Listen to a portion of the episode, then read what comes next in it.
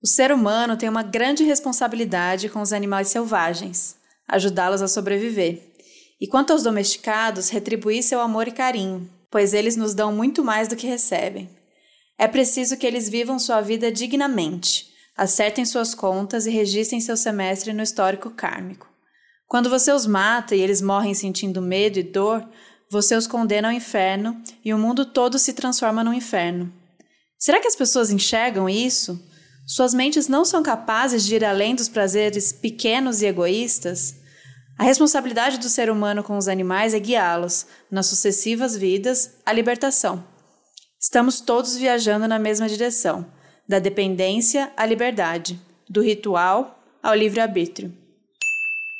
Vocês estão ouvindo Outras Mamas com Thaís Goldcorn e Bárbara Miranda, e esse é o episódio 93, sobre os ossos dos mortos.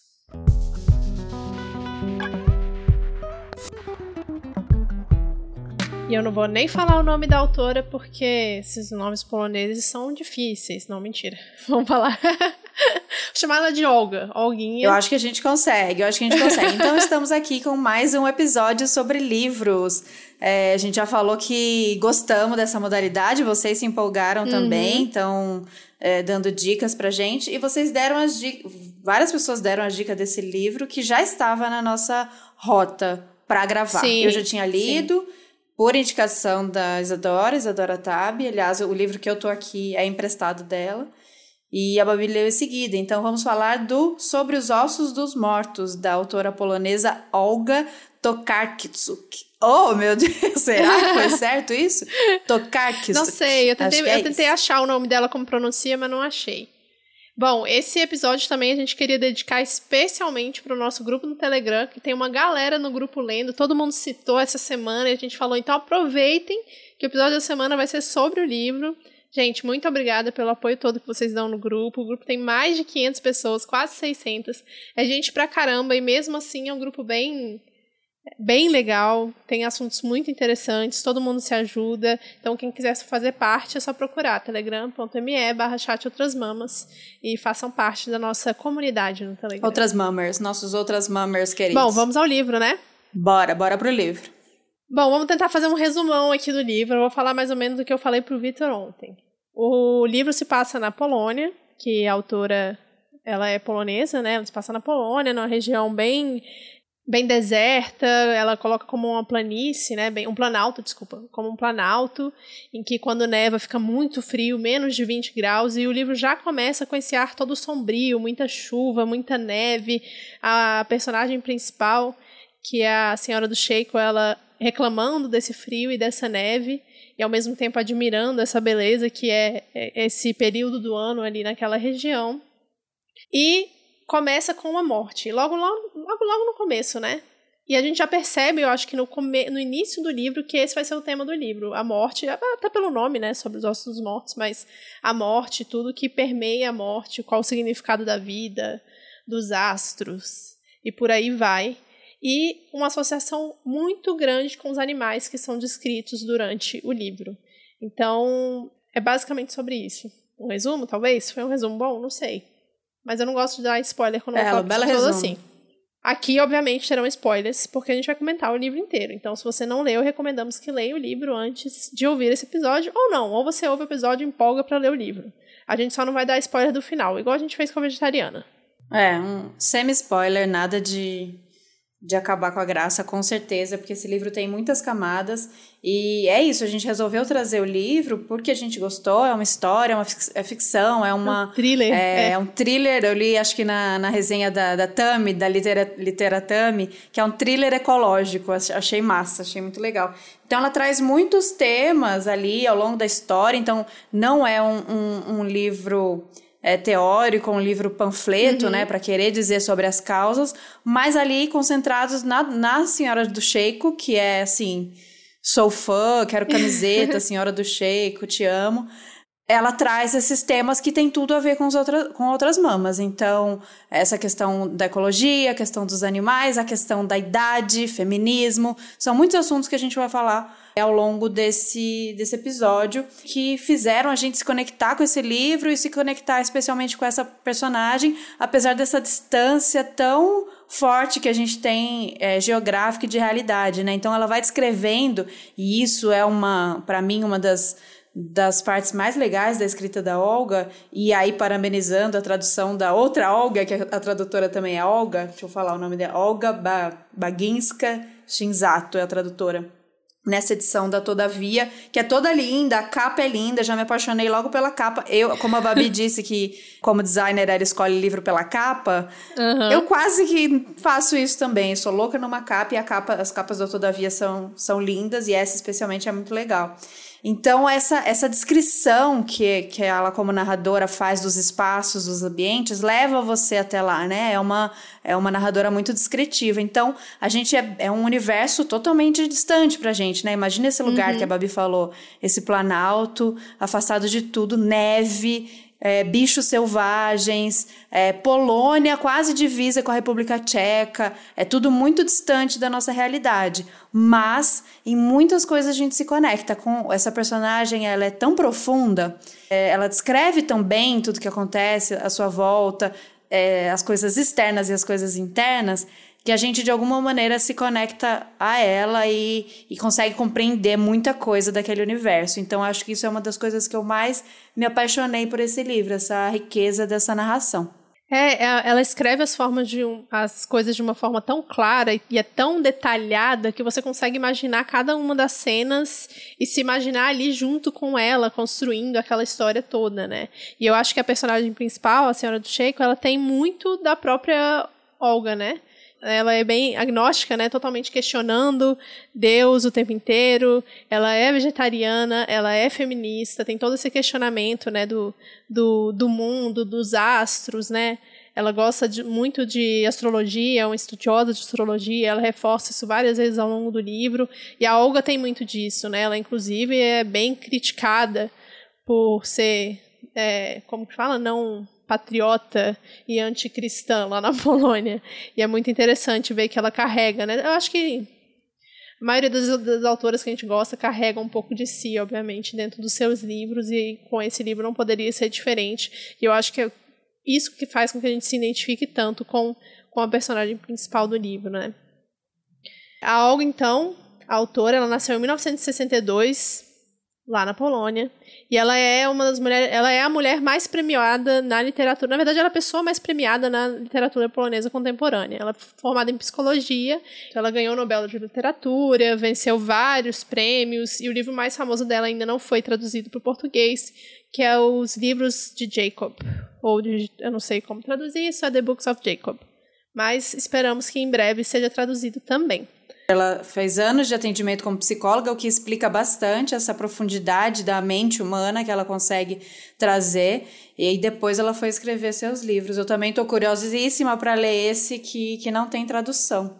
O livro tem 17 capítulos, mas a gente não vai fazer uma leitura capítulo por capítulo e nem parte por parte, como a gente fez com a vegetariana como a política sexual da carne. A gente vai contando aqui mais ou menos a história da narrativa, né, que foi construída, e vamos falando os pontos que mais interessaram a gente. Eu acho que o livro ele tem esse caráter de ser thriller, mas em vários momentos eu ri junto com ela, assim, da ironia, da, dos questionamentos dela, é, do, da hipocrisia que ela vai mostrando, né, das pessoas dentro do livro, da sociedade que a gente vive.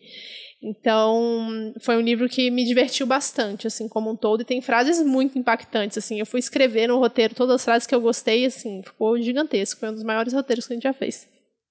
Sim, essa personagem, então, né, vamos falar, pra gente começar aí a desenhar essa, essa história com vocês, quem é, quem é essa senhora do Sheik? Então, ela é uma professora de inglês aposentada, e ela curte estudar astrologia, então aí rola aí mais um match com essa mulher, porque ela é a louca da astrologia. Ela, ela quer saber a data de nascimento de geral, para ela analisar geral. E ela, eu gosto muito como ela traz a astrologia no, no livro, porque se, se você percebe que a autora teve que ter uma. Uhum. Ou ela tem um, ou ela é astróloga, ou ela tem um conhecimento, ou ela teve que fazer uma puta pesquisa, porque traz detalhes, gente. Fala Vênus nisso, deve ter Mercúrio naquilo, tem toda uma explicação de mundo, não só é, astrologia do jeito que muita gente pensa como uma coisa é, superficial, mas é análises profundas de mundo é, a partir da astrologia, que é muito legal. E ela também traduz as poesias de William Blake, tem, então tem muito de William Blake nessa construção também. E aí o que ela faz? Essa, gente, eu me imagino Senhora do Sheiko daqui uns anos. é simples, é só o que eu imagino pra minha vida, que eu vou ser Senhora do Sheiko, do Sheiko daqui uns anos, só que aí não na Polônia, aí vai ser tipo Monte Verde, sabe, Cananéia, algum lugar aqui próximo de montanhas e tal, mas imagino super, porque ela faz o que também para manter além, além da, do, dos estudos, ela cuida da casa de uma galera, porque essa, esse lugar, pelo que me pareceu, é um lugar mais de, de, de passar um, umas férias, né? Tipo, de temporada. É, de veraneio. Então, muita de veraneio, muita gente tem umas casas lá e, e mora na cidade. E aí vai para lá só pra, às vezes, final de semana, feriado, enfim. Ou quando não tá tão frio. e ela tá lá direto, ela tá ficando lá. Então, ela faz a manutenção dessas casas que estão vazias para essas pessoas. E eu acho muito massa porque a gente tem, como, como a gente sempre fala aqui dessa história de apagamento de mulheres, né? A gente tem muito pouca referência de protagonistas mulheres com o perfil da Senhora do é. Sheiko, porque ela é uma mulher mais velha, coisa que já não acontece. E ela é muito dona do rolê dela, ela é muito excêntrica, ela é muito. Ela não é nem frágil, ela não é senhorinha, ela não é nada dos estereótipos que. Estereótipos, estereótipos foi ótimo, que, que costumam colocar as mulheres, e especialmente as mulheres mais velhas.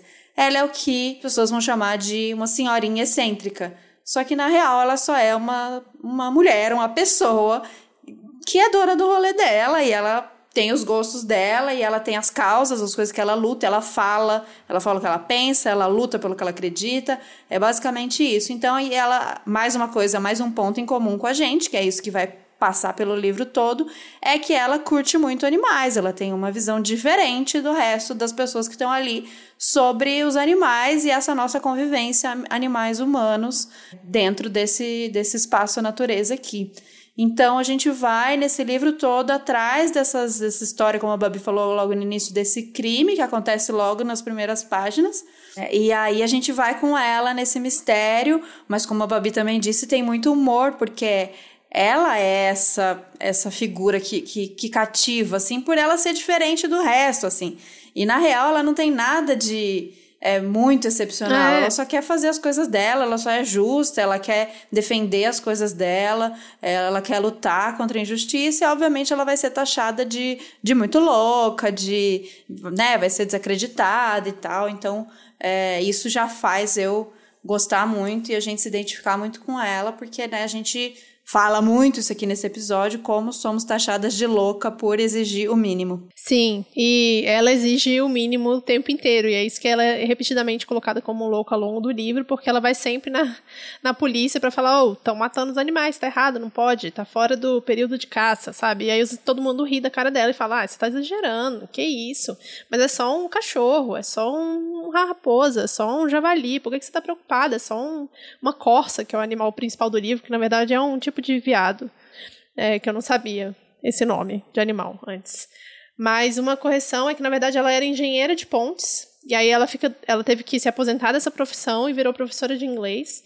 E durante o livro ela ainda é professora de inglês, mas ela é professora tipo, só de uma turma e ela só conseguiu emprego nessa na vila em que ela morava, né?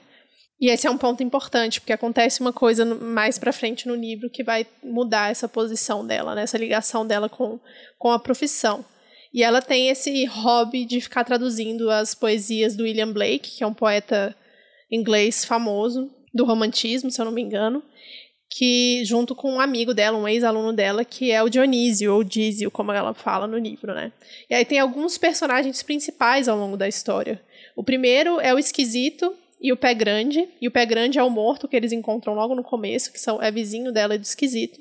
E aí tem uma curiosidade muito boa que já me fez rir logo no início do livro, no segundo capítulo, que é a teoria dos nomes dela, que ela coloca sobre os nomes das pessoas, que todo mundo tem os nomes errados. E que as pessoas poderiam escolher o nome das outras pessoas, cada uma de acordo com o significado que ela tem. Tem um trecho que ela fala: Acredito que cada um de nós vê o outro a seu modo, portanto, tem o direito de chamá-lo da maneira que acha adequada e conveniente. Eis que assim nos tornamos plurinominais. Possuímos a quantidade de nomes igual dos relacionamentos que mantivemos. E eu achei muito interessante isso, porque ao longo do livro ela vai dando o nome das pessoas, e você fala, essa pessoa não tem nome, é desse jeito que ela chama, e pronto, é assim que a gente, a gente consegue construir a imagem do outro pelo olhar dela de acordo com o nome que ela deu para a pessoa. Pois é, eu também amei isso. Eu amo, amo. Eu, você sabe que era uma coisa que eu fazia muito, mais jovem, assim. Eu fui parando, mas porque a gente costuma fazer isso geralmente baseado no, na aparência. Sim. Isso não é muito legal, geralmente, né? Mas se é de alguma maneira, se a gente, se não existisse esse jeito escroto da gente ver as apar a aparência dos outros e julgar a aparência dos outros, seria uma boa, um bom jeito da gente associar e lembrar e aí criar. Eu achei legal dela pensar nisso, né? Que cada pessoa, ela só existe na relação com o outro. Uhum. Então ela é uma pessoa em cada relação, né? Ela significa uma coisa para cada relação que ela tá e para cada pessoa que vê ela. Então esse olhar eu achei muito massa. Então, este pé grande é um vizinho também de lá que ela tinha muitas tretas Sim. com ele, porque ele era um dos caras que é, caçava. E aí, então, a caça é um tema muito. que é um tema central do livro, é, porque a caça é legal. Só que aí existe ali a caça legal e a ilegal. E ela vai tentar, ela é contra qualquer tipo de caça, obviamente, mas ela vai tentar conseguir combater isso, né? Pelo uhum. menos, porque com a caça ilegal ela consegue pelo menos denunciar, exigir que alguma coisa seja feita. Então ela é aquela pessoa que vai brigar e que vai chamar a polícia, que vai escrever cartas, que vai falar com a prefeitura, com Deus, com o mundo, é, para conseguir barrar esses crimes que acontecem ali na aldeia. E aí, então, logo no início, o pé grande morre e o esquisito, que é o outro vizinho, vem contar para ela é, que aconteceu isso e que eles precisam resolver, enfim. E aí já começa toda uma, uma grande investigação a partir daí, porque essa morte do pé grande não é a única morte que acontece ali na vila em pouco tempo. Ela é a primeira é, de uma série de, de mortes que vem acontecendo depois. E aí que começa essa grande investigação. Eu não sei se eu já tô pulando para frente. Me ajuda. Não, tudo bem. É, uma coisa sobre o pé grande que eu acho interessante é que ele tem uma cachorra que depois ela dá o nome de Mariazinha e que ela vai na polícia para reclamar que ele tá causando maus tratos, e, né? É, é isso que estão o tempo inteiro falando para ela, ah, mas é só um cachorro. Tipo, é o cachorro dele, ele pode fazer o que ele quiser. E desde o começo ela fala das cachorras que ela tinha em casa também, mas que sumiram. E a gente não sabe o que aconteceu com as cachorras. Ela acha que alguém matou, mas ela não fala muito sobre isso no começo. Ela vai falar isso mais lá pra frente. Ela, o tempo inteiro vem essa memória dela de, tipo, chegar em casa e estar chegando em casa e ouvir a patinha das cachorras para irem cumprimentar ela e não ter ninguém dentro de casa e aí ela chorar, enfim, outra coisa que a gente se relaciona muito com ela, né?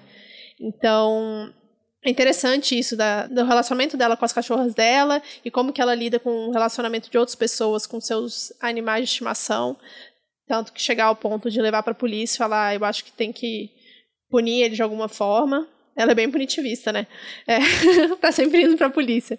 Sim. E uma coisa que você falou entre a, da caça é que ela fala mais pro final do livro, mas eu acho uma fala muito interessante, é para dizer a verdade, nunca entendi essa diferença entre caçar ilegalmente e caçar. Em ambos os casos, trata-se de matar. Então ela desde o começo ela deixa muito claro isso de tipo, cara, tá tudo errado e ela fala isso o tempo inteiro para as pessoas e ninguém acredita nela por ela ser mulher, por ela ser uma pessoa mais velha. E tem toda a cena do velório, né, do pé grande, aí demora aí um, dois capítulos do velório, mais as pessoas acompanhando esse processo em que colocam ela para cantar porque puxar o canto do velório porque ela é uma mulher. Enfim, isso é muito interessante também, porque o feminismo está bem presente, esse questionamento dela de tipo, tá, mas por que que eu estão pedindo para eu fazer isso, sabe? Só porque eu sou a única mulher do rolê? E ela é normalmente a única mulher do rolê, né? Ela tá com um monte de homem. É, justamente isso é muito forte dela, né? De pensar que para morar naquele lugar que exige tanto coragem, né, por ser um lugar é, afastado e tal. Exige lidar com coisas pesadas, que é tirar uhum. neve, lidar com essa questão dos animais. Então, quem tá sozinho ali, que não vem só para passar o veraneio, são homens, né? Quem que vai encarar morar num lugar daquele, afastado de tudo? Como que uma mulher, uma senhorinha indefesa, é, vai morar sozinha num lugar desse? Isso já choca demais. Então, ela é sempre essa, essa mulher que, que, que causa, que quer causar e que é estranha, né? Por que, que essa mulher está enfrentando é, e, e, mora nesse lugar sozinha? Por que, que ela já não fica quieta num lugar onde cuidem dela e que ela não enche o saco de ninguém? Acho que é meio por aí. E ela denuncia o tempo todo como ela esse, tem esse olhar sobre ela, especialmente da polícia. Apesar de, como a Babi disse, ela é bem punitivista porque ela, ela acha que a solução, acho que foi a maneira que ela encontrou Sim. ali, né, de, de conseguir reclamar para alguém, de conseguir fazer o barulho, é ela reclamar para a polícia. E as pessoas, esses policiais desacreditam dela e todo mundo desacredita dela. E ela denuncia muito isso, né? Ela põe muito isso no livro. Será que se eu fosse um jovem bonitão, se for, será que se eu fosse uma morena curvilínea, eu seria tratada da mesma forma, se dissesse as mesmas coisas que eu?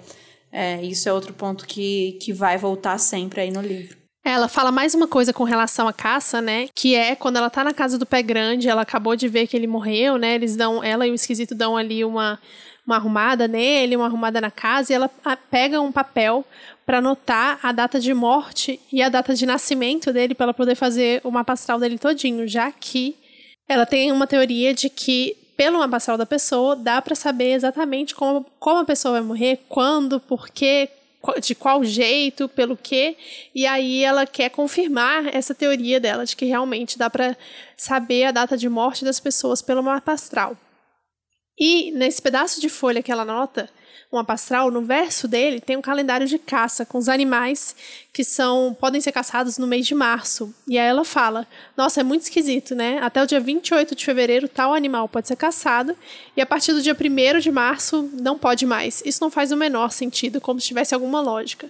E aí realmente tem uma lógica de que as pessoas que caçam vão falar de que é o, a época de reprodução, quando pode não pode caçar, mas assim, Pra gente não tem lógica nenhuma existir um calendário de caça, né? É, o que eles estão fazendo é basicamente reduzir os danos do próprio problema que eles criam.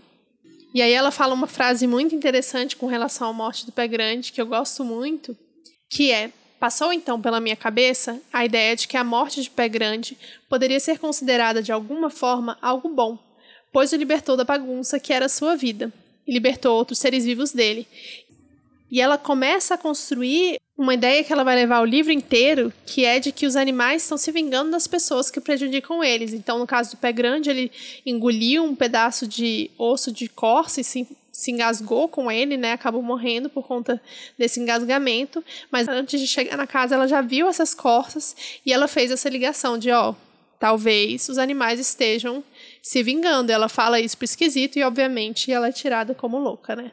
Sim. É, então ela começa a traçar essa teoria de que os animais, diante do horror que eles estão sofrendo, dessas perseguições de caça, eles estão começando a se vingar. E ela começa a encontrar elementos que comprovem essa teoria dela, como as pegadas. Ela começa a, a ir bem a fundo nessa, nessa teoria, nessa investigação.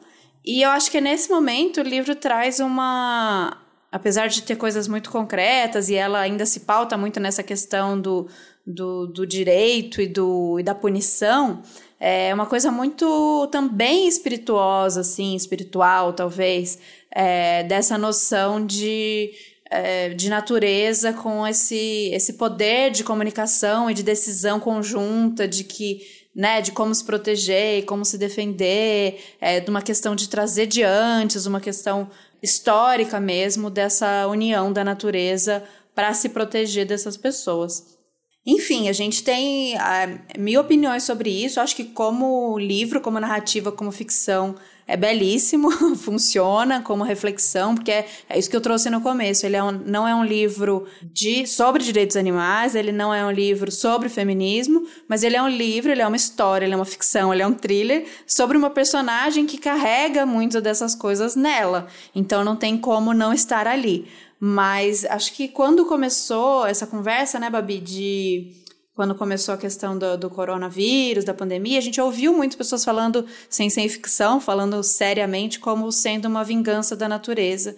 E, a gente discorda muito dessa abordagem, porque é, isso não seria uma punição, né? Se a gente for pensar dessa maneira mais divina, mais espiritual, é, olha quem está sendo punido, sabe? Olha, olha é, que que desleal a esse jogo onde os ricos ainda conseguem se proteger nos bunkers e quem vai morrer são os pobres fudidos e as mulheres e a natureza e as indígenas. Então, essa teoria para mim ela é ela é bem simplista e ela mascara e ela a gente já falou sobre isso, né, em alguns episódios, ela tira o verdadeiro culpado de várias das das merdas que, que acontecem, que é esse combo capitalismo, especismo, enfim. Então, eu só fazendo essa, essa pontuação rapidinha, porque eu, eu falo desde o início que eu sou fã da Senhora do Sheiko e que eu queria ser ela no futuro e que eu gosto desse livro, mas como uma ficção, como uma teoria e como muito, sim, muitos elementos de que é, esse sentimento de que está tudo errado e esse sentimento de que a gente precisa mudar a visão é, de como a gente subestima os animais, enfim. Claro que nisso eu concordo, mas aí entra a parte da magia do livro e entra uma parte é, mais romantizada dessa história toda. Né, Babi? Só para trazer esse ponto aí para não achar que a gente também acredita que os animais vão se vingar dessa maneira. Apesar de que eu achar ainda que a cobra Naja se vingou sim do, do, do traficante de animais. E eu acho que rola uns momentos assim, mas enfim, a gente tem que tomar cuidado com esse discurso para entender os verdadeiros culpados dessa história toda. Mas num caso de um a um ali, caçador e animal, acho que tem mais é que se vingar mesmo. Nessa visão bem idealizada da vida, bem romantizada. Eu gosto muito do jeito que ela tá sempre descrevendo a República Tcheca, que é tipo ali na fronteira com ela. E tem uma parte que ela fala tipo do mundo ideal, assim, o que é bem é um pensamento bem anarquista até, e que eu gostei muito do trecho, eu queria ler também. Porque eu acho que representa muito essa, essa coisa da intuição e da criatividade e da, do mundo ideal para ela, né? Como que ela, como que ela vê isso. Ali o ser humano não age de acordo com as regras da razão, estúpidas e rígidas, mas segundo o coração e a intuição. As pessoas não matam o tempo se pavoneando com aquilo que não sabem, mas criam coisas extraordinárias, fazendo uso de sua imaginação. Assim, o Estado não exerce o papel de um grilhão, não constitui o fastio do cotidiano, mas ajuda as pessoas a realizarem seus sonhos e esperanças. E o ser humano não é apenas uma engrenagem no sistema desempenhando um papel predeterminado, mas um ser livre. Eu, eu fiquei emocionada nessa parte. Eu falei, ai, que lindo. eu quero ir para a República Tcheca também. bonito, bonito. E aí tem alguns capítulos no meio, né, que chama até Trivialidades e Banalidades, o capítulo 6, se eu não me engano, que é, realmente ela só vai fazer uma descrição do local, vai falar sobre os vizinhos, sobre como é o dia a dia dela, o dia que ela vai ter que limpar a calha da professora, vai descrever um pouco mais desses vizinhos, cada um deles, né? E realmente é, eu acho que é para incorporar mesmo, incorporar essa história que está aparecendo para a gente conseguir aumentar esse imaginário, mas que não acontece nada de fato muito importante para a história, né? É realmente para a gente conseguir entender o que é essa mulher, onde ela está, com quem ela está. Sim, eu cheguei a ouvir de algumas pessoas que começaram a ler esse livro que começaram a dizer que demoraram para engatar na narrativa, que ela começa muito descritiva, né? E você não entende muito é, a que veio logo de início. Mas, gente, se você está nesse momento do livro, se você está no começo, ou se você não está muito animado para começar, na hora que engata naquela naquele tipo de narrativa que te prende, que você precisa saber o que aconteceu e que você vai rapidinho, vai que vai, sabe? Então eu acho que tem esses momentos descritivos que eu particularmente gosto, porque eu gostei da escrita dela e porque eu gosto de fazer esse trabalho imaginativo, de construção de cenário, de construção de personagem. Mas se você tá achando cansativo e que é, é não ainda entendeu a, a que veio o livro, porque eu li sem essa toda essa informação, não sabia do que era o livro, não sabia acho que nada, não li nem sinopse.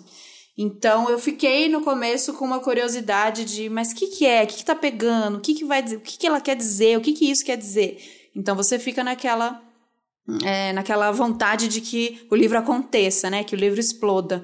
E ele explode, e aí você vai, vai, vai, vai, vai. Mas eu acho que mesmo esses capítulos que são mais descritivos, e como ela traz muitos elementos de é, astrologia, das críticas que ela faz, de poesia, eu me divirto no, no, no processo todo, assim. É, a visão, de novo, a visão que ela tem de astrologia não é o que é colocado no, no livro, não é superficial. Ela faz análises que, inclusive, eu printei e anotei, porque são análises de mundo e que valem, né? Eu acredito que aquela que quem fez aquela análise é uma astróloga, alguém que estuda astrologia e que vale para ela dar uma explicação de mundo, de como, por que, que o mundo é assim, é, por que, que tal geração é assim. Eu adoro quando ela fala, ah, Dízio é assim porque é, ele é da geração que tem sei lá o que, não sei aonde. Ela faz essa, essa diferenciação das gerações, assim. Acho isso muito massa. Bom, e aí ela vai continuando fazendo essas análises dos astros e essas influências e segue a história da investigação dos animais claro. Eu acho importante colocar que quando segue a história da investigação, como é meio que um vilarejo que ela mora, com as casas muito distantes, ela é sempre chamada pra polícia para depor, assim como todos os vizinhos e todo mundo meio que envolvido na história. Então tem várias cenas na delegacia, né? Isso é muito interessante também, porque aí toda vez que ela vai é uma experiência diferente, essa recorrência da delegacia.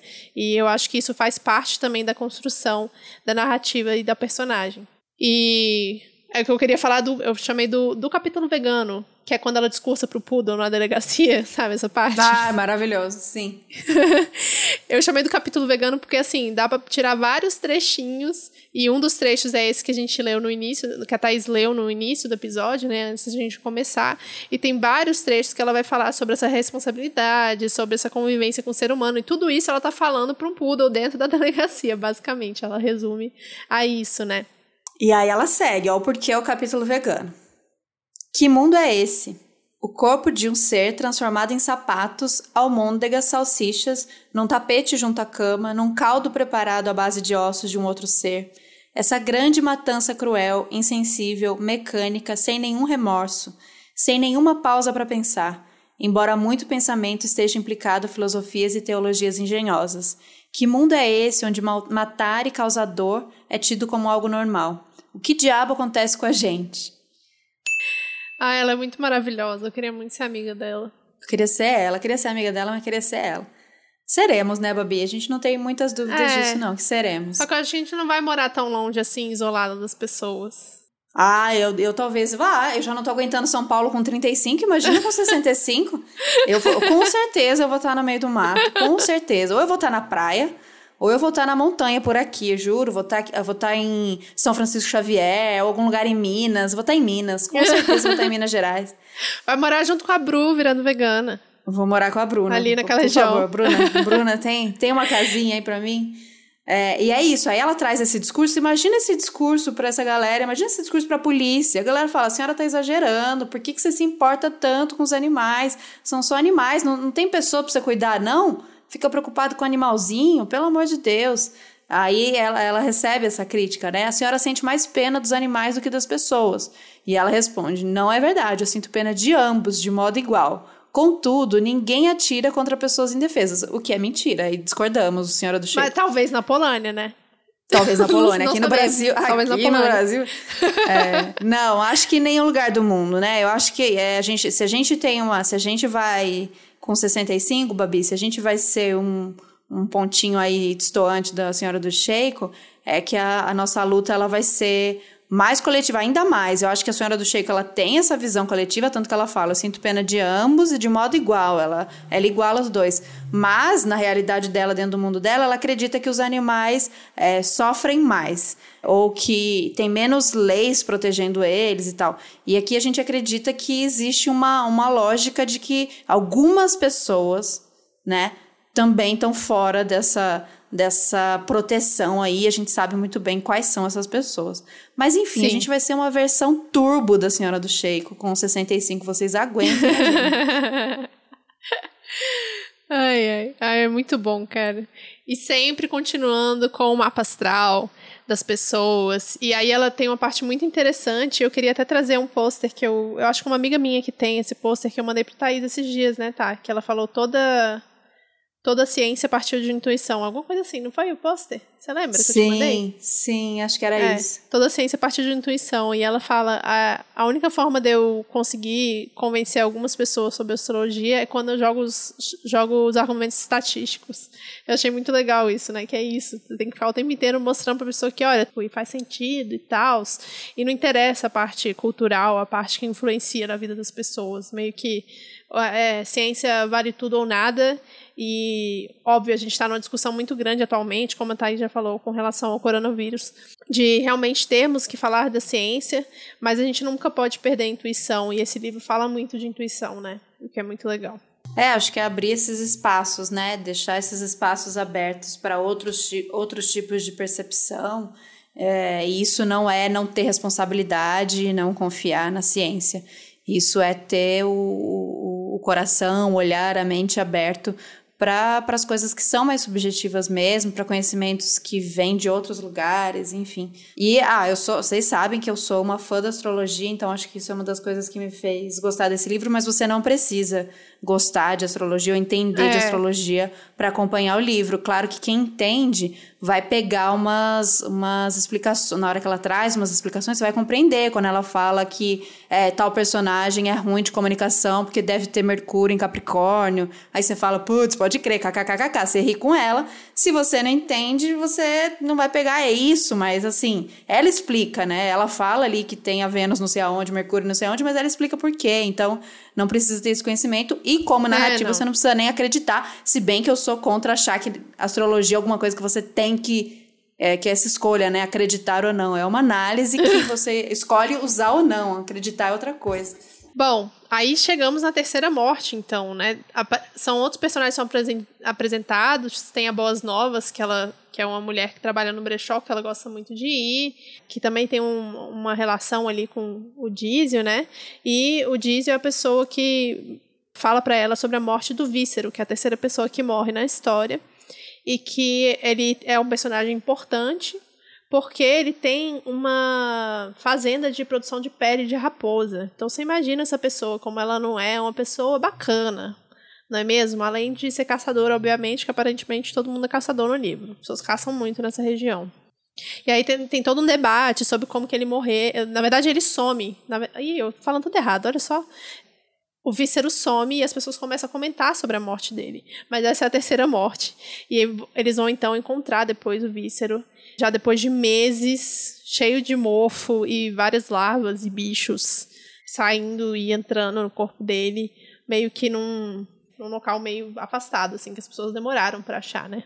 Sim, essas descrições de morte são bem macabras, né? Isso tem, se você É, gosta desse é. tipo de, de história, isso tem bastante no livro. As, descrição, as descrições de morte, ou mesmo essas, essas pré-mortes, ou as os encontros desses corpos, é bem horripilante, assim, é bem é, com detalhes, e é tudo bem macabro, porque envolve, envolve isso, né? Envolve os animais, então tem esse gostinho aí pra quem curte esse estilo de detalhes sórdidos no negócio, é bem pesadão, assim. É uma coisa meio e, gore. E acho que é isso, isso traz os elementos, ela usa disso pra trazer esses elementos de que essas mortes, elas têm alguma ligação, né? Existe uma conexão em todas essas mortes, existem elementos Uhum. que são sempre os animais envolvidos de alguma maneira. Então, começa lá com o pé grande, com o osso da corça, depois as pegadas e agora as raposas. Então, é para ir construindo esse fio para alimentar a teoria dela de que sim, esses animais estão se vingando. Imagina, esse homem, quanta raposa ele já matou na vida, né? Quanta Uhum. raposa ele já não, não fez sofrer e, e ele fez o dinheiro dele em cima disso. Então, faria muito sentido essas raposas se juntarem para se vingar dele. É, e no meio desse caminho chega um personagem muito interessante, que é o Boros, que eu quero muito ver. Ah, tem um muito filme, gente, a gente esqueceu de falar. Eu também. Que cara interessante. Eu quero ver no filme, ver como que é o Boros. Existe o filme desse livro, gente. A gente não mencionou isso, né? Nem eu nem a Thaís assistimos, mas eu vou assistir hoje de noite, porque não tinha lugar nenhum e eu consegui baixar. Chama. Em português chama Rastros, mas é mais difícil de achar ainda porque tem muito filme com esse nome, parece. Muita coisa com esse nome. Aí, se procurar em inglês, é Spore. Spore. S-P-O-O-R. E aí pega com legenda, né? Obviamente, legenda em português. Não é Pocote? Não, esse é o nome, esse é o nome em polonês. Ah, o nome isso. original. É, Entendi. O nome original. Mas eu quero ver hoje de noite para ver a cara do Boros. Ah, eu quero muito ver. A gente não conseguiu ver porque eu não encontrei. Mas a gente promete ver pra gente falar sobre é. ele, de repente, no Instagram, a gente fala que a gente achou. Assim, eu evito essa coisa. Quando eu me apaixono por um livro. ah, eu gosto de ver. É sempre rola uma tensão de ver o filme, porque acho que. Ah, eu gosto, mas tem que ir já com o olhar de eu não vou comparar, ou eu não vou esperar. Porque a gente cria um filme muito mais é, livre na nossa cabeça, porque é nosso filme, né? A gente cria. Não tem limites para nossa mente, então a gente cria a nossa personagem, a gente cria os cenários a partir das descrições. E aí o filme ele é uma linguagem, uma visão de uma diretora com, enfim, com adaptação, roteirista, diretor de fotografia. E aí ela limita, é, às vezes a gente se frustra com isso. É, fora a questão de, de linha narrativa, enfim. Mas eu quero ver. Eu montei uma. Eu já vi a fotinha da. Eu vi o trailer. É, eu vi o trailer do filme. Também. E a minha Senhora do Sheiko é outra. Outra pessoa. Não é aquela pessoa. É, eu tava imaginando ela. Tava é. imaginando ela. Então, eu vou falar uma coisa aqui que vai. Eu vou falar uma coisa aqui que não sei se ela vai gostar. Mas a minha Senhora do Sheiko, desde o início, é a Sandra Guimarães daqui uns 30 anos. Daqui uns 20, 30 anos.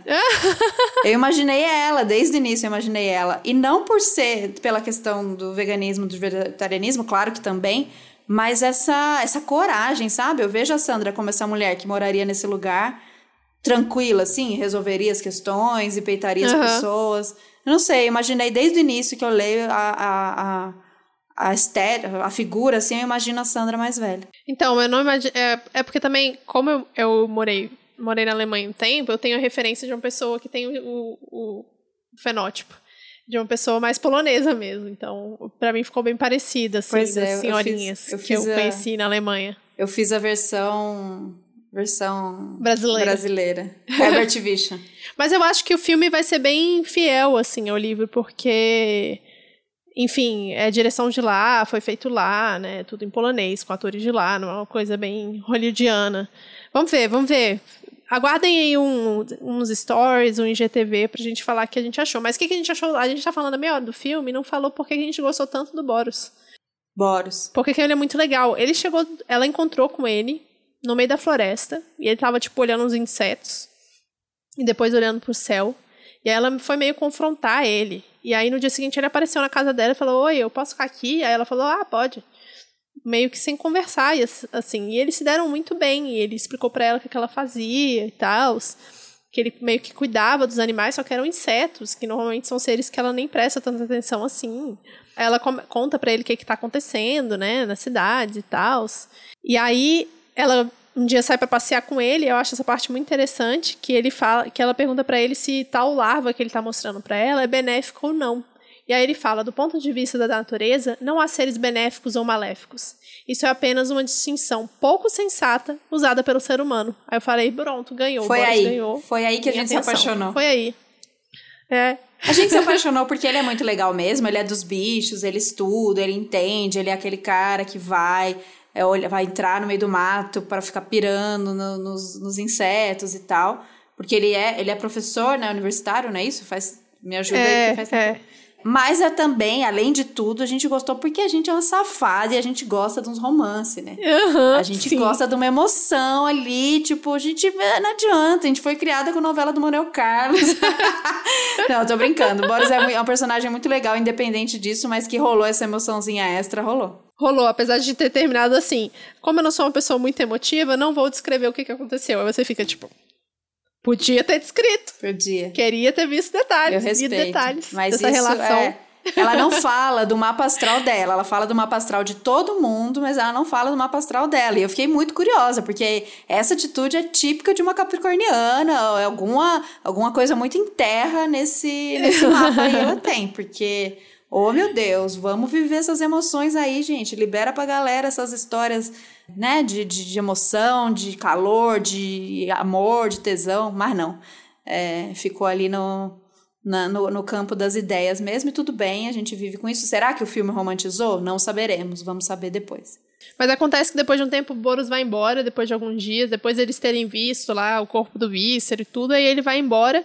E aí vem uma, uma, outra coisa interessante, que é uma reunião de catadores de cogumelos, que o esquisito chama ela pra, pra ir com ele. E ela fica tipo, o quê? Porque as pessoas estão começando agora, nem tá na época de catar cogumelo. E aí o esquisito questiona por que, ela carrega tanta coisa dentro do carro, que ela descreve isso, né? Que ela carrega as coisas de sobrevivência dentro do carro, porque vai que um dia ela fica perdida no meio da floresta e tal. E aí, quando ela chega na associação de catadores, ela descreve muito bem o diretor lá que está falando para todo mundo, para resolver como que vai ser o baile de catadores de cogumelos.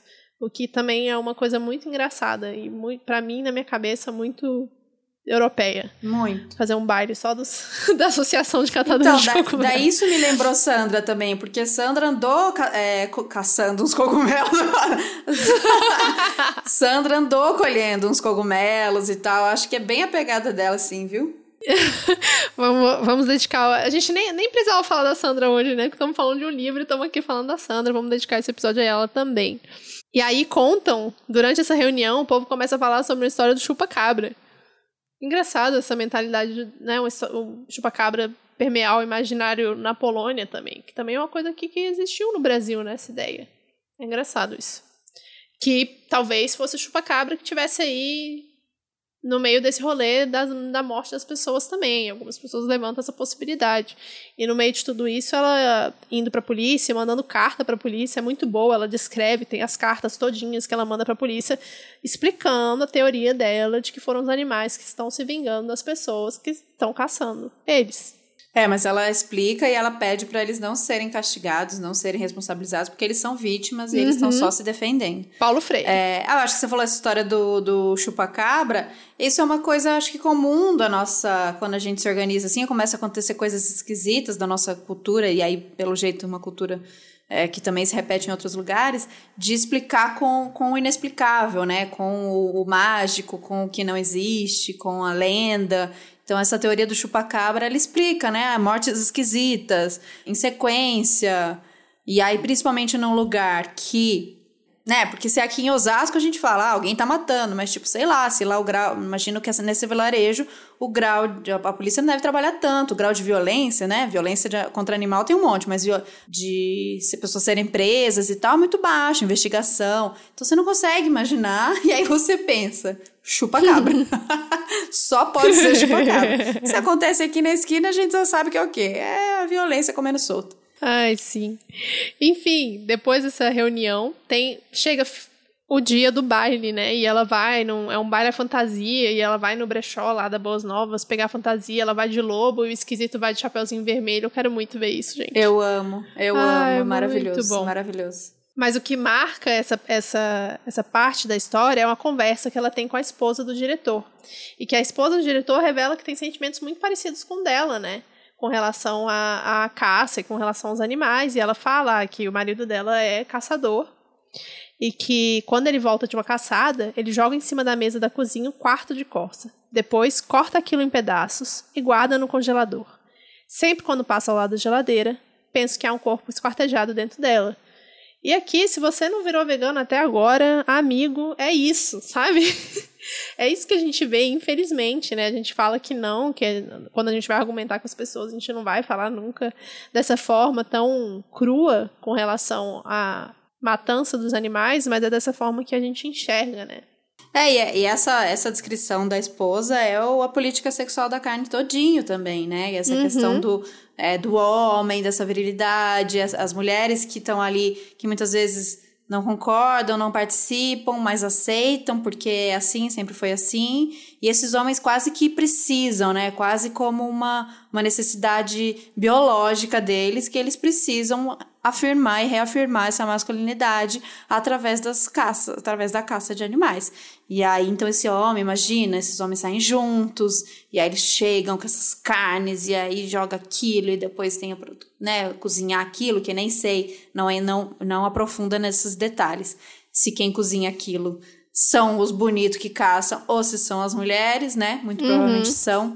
Então, essa descrição dessa mulher foi assim: é quase que ela disse por mim, se só existisse mulheres, se só existisse a mim, se não existisse. Eu não, nem precisaria disso, sabe?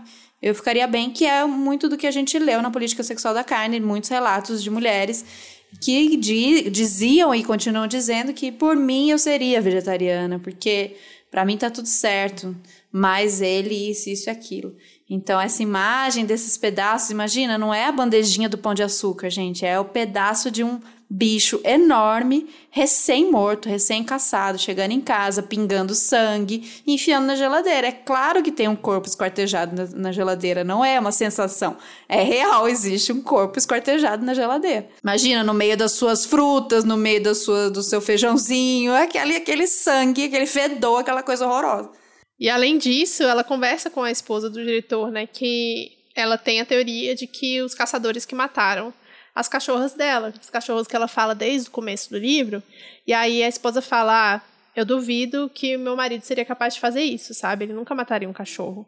A mulher vai embora, mas pede que ela leve o diretor, né, o marido dela, para casa. Que a senhora do Sheiko leve o marido dela para casa. E ela promete: pode deixar, eu vou levar. Eis que, no dia seguinte, encontra um diretor morto lá no local da, da, da festa. E aí ela é levada direto para delegacia e dessa vez ela fica presa como suspeita, né? Porque ela já tinha ameaçado várias vezes algumas pessoas por conta de caça. Então aí ela segue presa e uma coisa que a gente conversou é que uma questão dos sonhos volta bastante, né? Eu acho que por ela ser essa mulher é muito solitária, né? Ela, ela é essa figura independente, solitária. Então ela volta e meia, ela permeia esses sonhos, ela tem os sonhos com a mãe, ela tem essas conversas, são sonhos mais do que sonhos é, meros sonhos, são sonhos bem reais, sonhos de conversa, sonhos de resoluções e de combinados, enfim. Então acho que isso é uma, uma parte que traz também esse mistério e traz essa noção de, de conexão, né? Que essa mulher tem, dessa sensibilidade que às vezes parece uma uma pessoa muito dura, porque quer resolver, porque enfrenta, porque peita, porque é corajosa, mas que é uma pessoa, como todas as outras, com as suas fragilidades, com, com as suas questões. Então, ela tem, nesses momentos de sonho, essas, essas revelações, acho que dessa solidão e dessa busca de conexão e dessa necessidade também de ser cuidada. Acho que especialmente nesse momento mais sozinha ainda, que ela tá num momento da história bem tenso, né? Imagina, ela tá lutando tanto para provar uma teoria do que está acontecendo e para defender os animais, a luta dela de verdade pelos animais e pela natureza, pelo aquele lugar que ela vive. E parece que é ela contra todos, assim, né? Ela muito sozinha tentando Sim. provar uma coisa contra todo o resto. E aí tem essa frase aqui muito bonita que ela traz que é: Talvez as estrelas nos vejam da mesma forma como nós enxergamos nossos cães. Nossa consciência supera a deles. Em certos momentos, sabemos o que é melhor para os nossos bichos. No entanto, eles não entendem como, por quê e para quê, mas acabam se submetendo. Então, talvez nós também deveríamos nos submeter à influência dos astros, mas despertando ao mesmo tempo nossa sensibilidade humana. Isso é, é, isso é, é maravilhoso demais, isso é lindo demais. Essa questão, essa, esse comparativo que ela faz, né? Como sempre, a gente achando que a gente tem o controle das coisas e que a gente desenha e que a gente faz e a gente acontece. E aí, quando ela faz esse comparativo, né, da maneira que a gente hoje guia animais que vivem tão perto da gente como os cachorros, e, e é isso, ela falou exatamente isso, eu vejo, assim, eu, a Mora não entende quando eu tenho, sei lá, ela tem que fazer uma cirurgia e eu levo ela. Ela não entende porque o passeio tem que acabar e ela tem que voltar para casa. Ela não entende porque é banho, ela não entende porque se muda, ela não entende. Ela não entende, mas ela meio que tem que ir. E aí com a gente, a gente fica questionando quando a vida coloca uma outra coisa que não foi o que a gente planejou, né? Mas tem um tal do, dos astros aí se movimentando e fazendo com que algumas coisas sejam incontroláveis mesmo, que a gente tem que só aceitar, como ela diz, desperta, né, prestando atenção, mas aceitar que é isso, algumas coisas a gente vai ter que ser submetido mesmo, é lindo demais. É, e ela fala o tempo inteiro também de uma coisa que é bastante citada e que a, a escritora, que é a vizinha dela, né, que ela cuida da casa, falou também que a gente está o tempo inteiro vivendo a nossa própria versão de mundo, né? E está cada um vivendo a sua própria versão de mundo e a gente cria as nossas próprias prisões o tempo inteiro. E isso é muito interessante para trazer essa reflexão que a gente tem diariamente, né? E aí eu falo posso falar como eu e Thaís temos diariamente, da gente ficar se reinventando e se recriando o tempo todo para a gente não se sentir preso dentro da gente mesmo, porque a gente está criando a nossa própria narrativa a partir da nossa própria visão. E é muito bonito quando ela coloca isso no livro, né? Dessa coisa da intuição, de você conseguir questionar tudo o tempo todo. É muito interessante que dentro desse desse thriller todo, desse, de todos os crimes que acontecem, ela consegue trazer esses questionamentos que vão para além da história, né? E aí vem o, o, a morte final, ou o ápice final, que se dá logo após da festa de Santo Humberto, que é um santo, que ela descreve a, a, como santo dos caçadores, ele é colocado como santo dos caçadores, e ela fala, mas é muito irônico, porque, na verdade, o Santo Humberto ele se tornou santo depois de parar de caçar, quando ele viu, como é que é? Deixa eu ver aqui. Quando ele viu Cristo na cruz sobre a cabeça do servo que ele tentava matar. E aí ele parou de caçar, depois disso, se tornou santo por ter parado de caçar e se tornou santo dos caçadores. E ela vai numa missa em que o padre está idolatrando Santo Humberto e colocando como que é legal, né, ter esse dia para homenagear o Santo Humberto, para poder, é, como que chama? Como que é o nome, gente? Que o povo fala na igreja? Abençoar as caças que os caçadores fazem, porque é alimento e porque os animais estão aí para isso, que Deus criou os animais para que eles sejam é, consumidos pelos humanos e etc. E ela fica indignada. Como eu também ficaria no caso. Né? Mais um ponto de identificação muito forte com a senhora do Sheiko. É, muito louco isso, essa é cansativo, né? Essa vida de embate, essa vida de ter que peitar e ter que enfrentar é todos os poderes, se for ver aí, todos esses poderes masculinos, que é a polícia, a igreja, as autoridades, os próprios caçadores. Então, é, ela mostra através dessa personagem esses enfrentamentos que a gente, nessa né, sociedade organizada dessa maneira, é, dessa forma patriarcal, dessa forma hierárquica, a gente tem que enfrentar. E é doloroso pra gente, como mulher, como vegana, ter que ver como ela sozinha passa por situações que a gente passa muitas vezes, né? Mas de maneira. Talvez a gente consiga ser, fazer de maneira mais coletiva, ou talvez a gente, né? Porque a gente tá junto e, e algumas coisas a gente não precisa ir para esse embate direto e tal.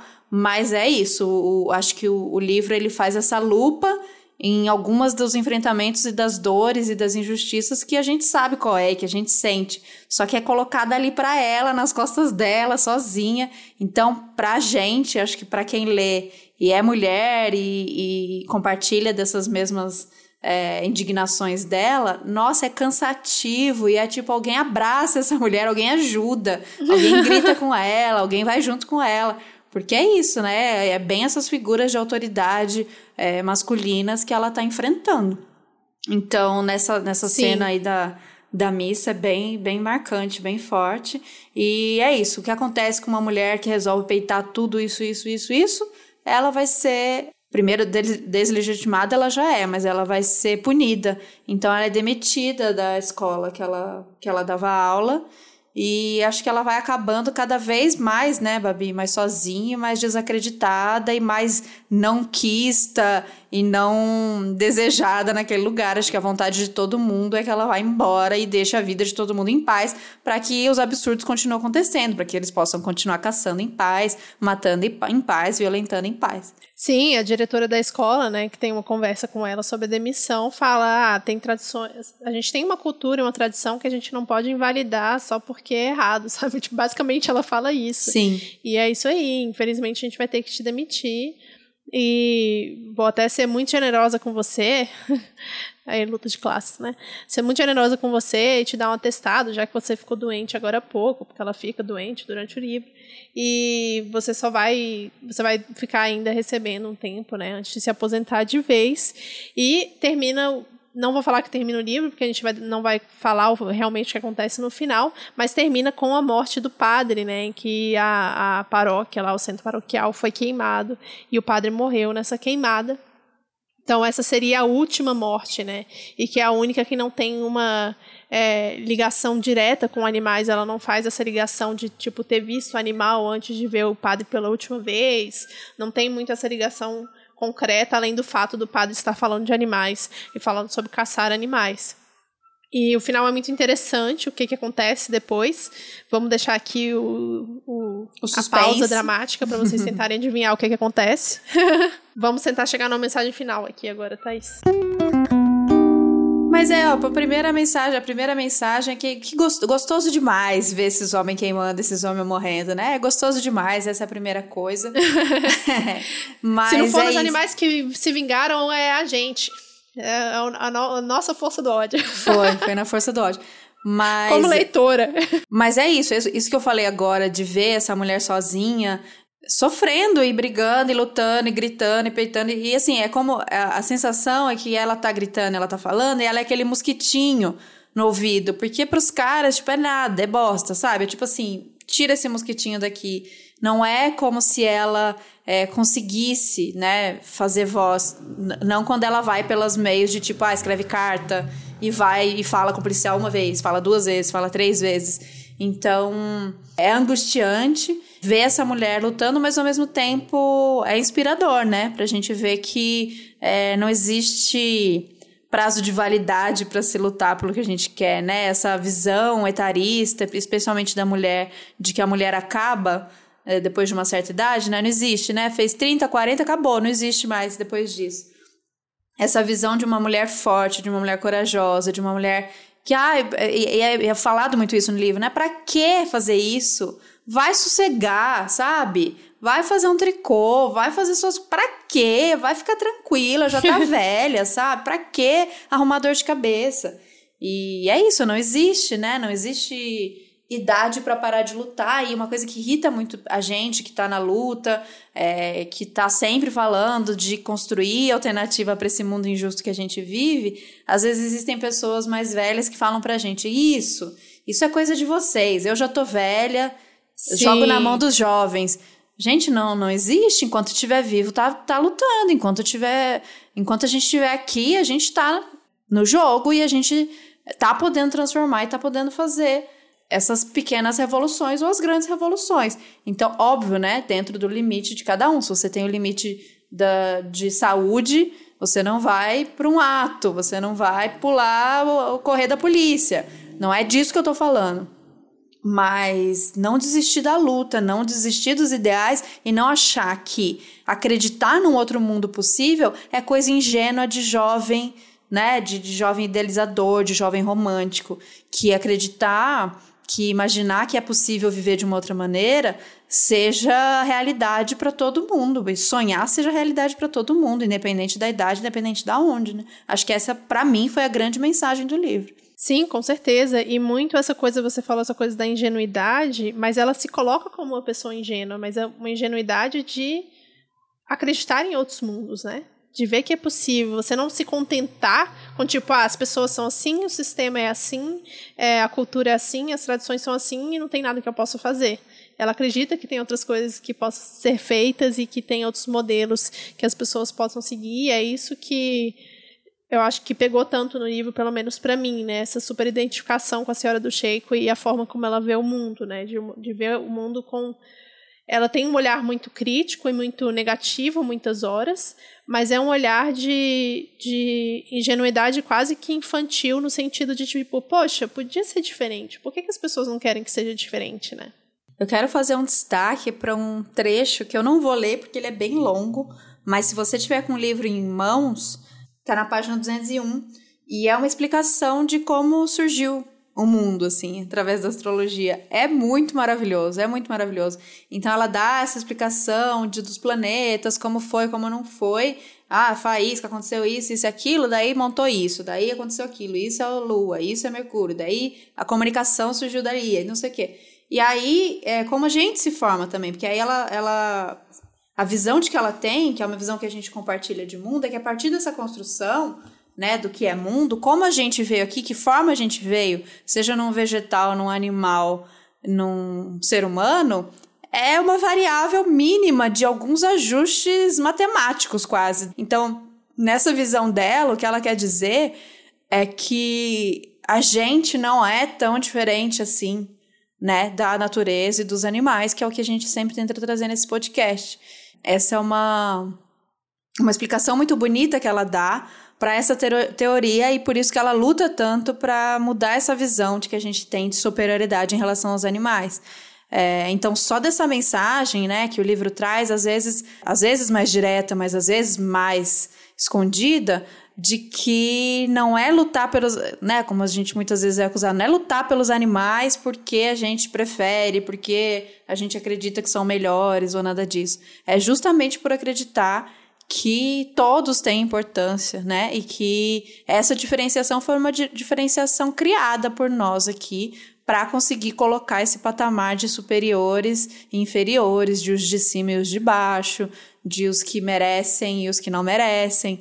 Essa visão é muito massa e essa explicação astrológica, gente, pensa se não me conquistou, uma, uma explicação ecológica astrológica, assim, é tudo, tudo na minha vida, tudo que eu acredito. É, então é bem massa se vocês estiverem com o livro em mãos, ou se vocês não tiverem, é um trecho, eu não vou ler ele aqui, mas de repente eu coloco no Medium para vocês. É, pra ah, vocês de repente verem. pode, é, é, pode né? pôr no Medium ou pode ler também, né, nos stories, no GTV. Legal. Também é uma boa, uma boa coisa. Massa. Vamos ver. É isso, gente. É, espero que vocês tenham gostado do episódio. Digam aí qual o próximo livro que vocês querem ler, mandem mensagem pra gente. Que a gente leia, na verdade, né? E que vocês vão ler junto com a gente. Mandam mensagem pra gente. A gente vai assistir o filme. E depois eu conto pra vocês como que é, se é realmente parecido com o livro ou não. E mais algum recado? Ah, eu tenho um recado. A galera do grupo, nossa, nossa galera do grupo Telegram, tá pedindo grupo de estudos, grupo do livro, de livros que tem a ver com, os nosso, com o nosso universo aqui. Então, grupo de leitura de outras mamas. Eu acho a ideia o quê? Maravilhosa, sensacional. Tenho muita vontade de fazer, Babi tenho certeza que também, mas a gente tem pouco, pouco braço para fazer tudo isso e para conseguir uhum. tocar os projetos. Então, é, não está descartada essa possibilidade, ela está aqui no nosso campo, está aqui na nossa vontade de fazer mas a gente precisa deixar claro que a gente tem muito pouco braço para tocar algumas coisas é, que a gente gostaria. É, dito isso, o que, que eu peço reforçando, se você é essa pessoa que acredita nesse grupo de estudos e acha que pode ser massa a gente fazer, eu reforço convite para vocês serem é, apoiadores, colaboradores, incentivadores de outras mamas, porque a nossa ideia é ampliar para outros projetos que saiam aqui dos episódios semanais. O nosso trabalho nas redes sociais é um trabalho, quando a gente faz eventos e cursos, são outros braços que a gente precisa ter Sim. É, para ter outros tipos de, de, comunicação, tocar de uma outra maneira, encontrar com vocês de outra maneira. E de repente, acho que né, o Clube do Livro, por exemplo, é uma das coisas que pode chamar outras pessoas fora do meio aí vegana, feminista, e é isso que a gente quer, né? Atingir mais pessoas para que os nossos temas cheguem aí, os temas, temas que a gente discute aí cheguem cada vez mais longe. Então, se você acredita nisso, se você bota fé que a gente consiga ampliar outras mamas para outras, outras frentes, é, considere apoiar nosso trabalho lá no Apoia-se. É, a partir de qualquer valor, a gente já tem uma quantidade legal de apoiadores, a gente agradece demais vocês sempre, que fazem esse trabalho possível, toda a parte técnica, a parte logística de Outras Mamas, mas a gente ainda não consegue se dedicar como um trabalho 100% a isso e aos desdobramentos disso. Então é isso, entrem lá, se for possível, a gente consegue administrar isso e pensar em outros projetos e o Clube do Livro com certeza seria uma coisa muito massa de fazer. É isso, gente. Muito obrigada. E até a próxima. Valeu, até o próximo. Beijo. Beijo, tchau, tchau.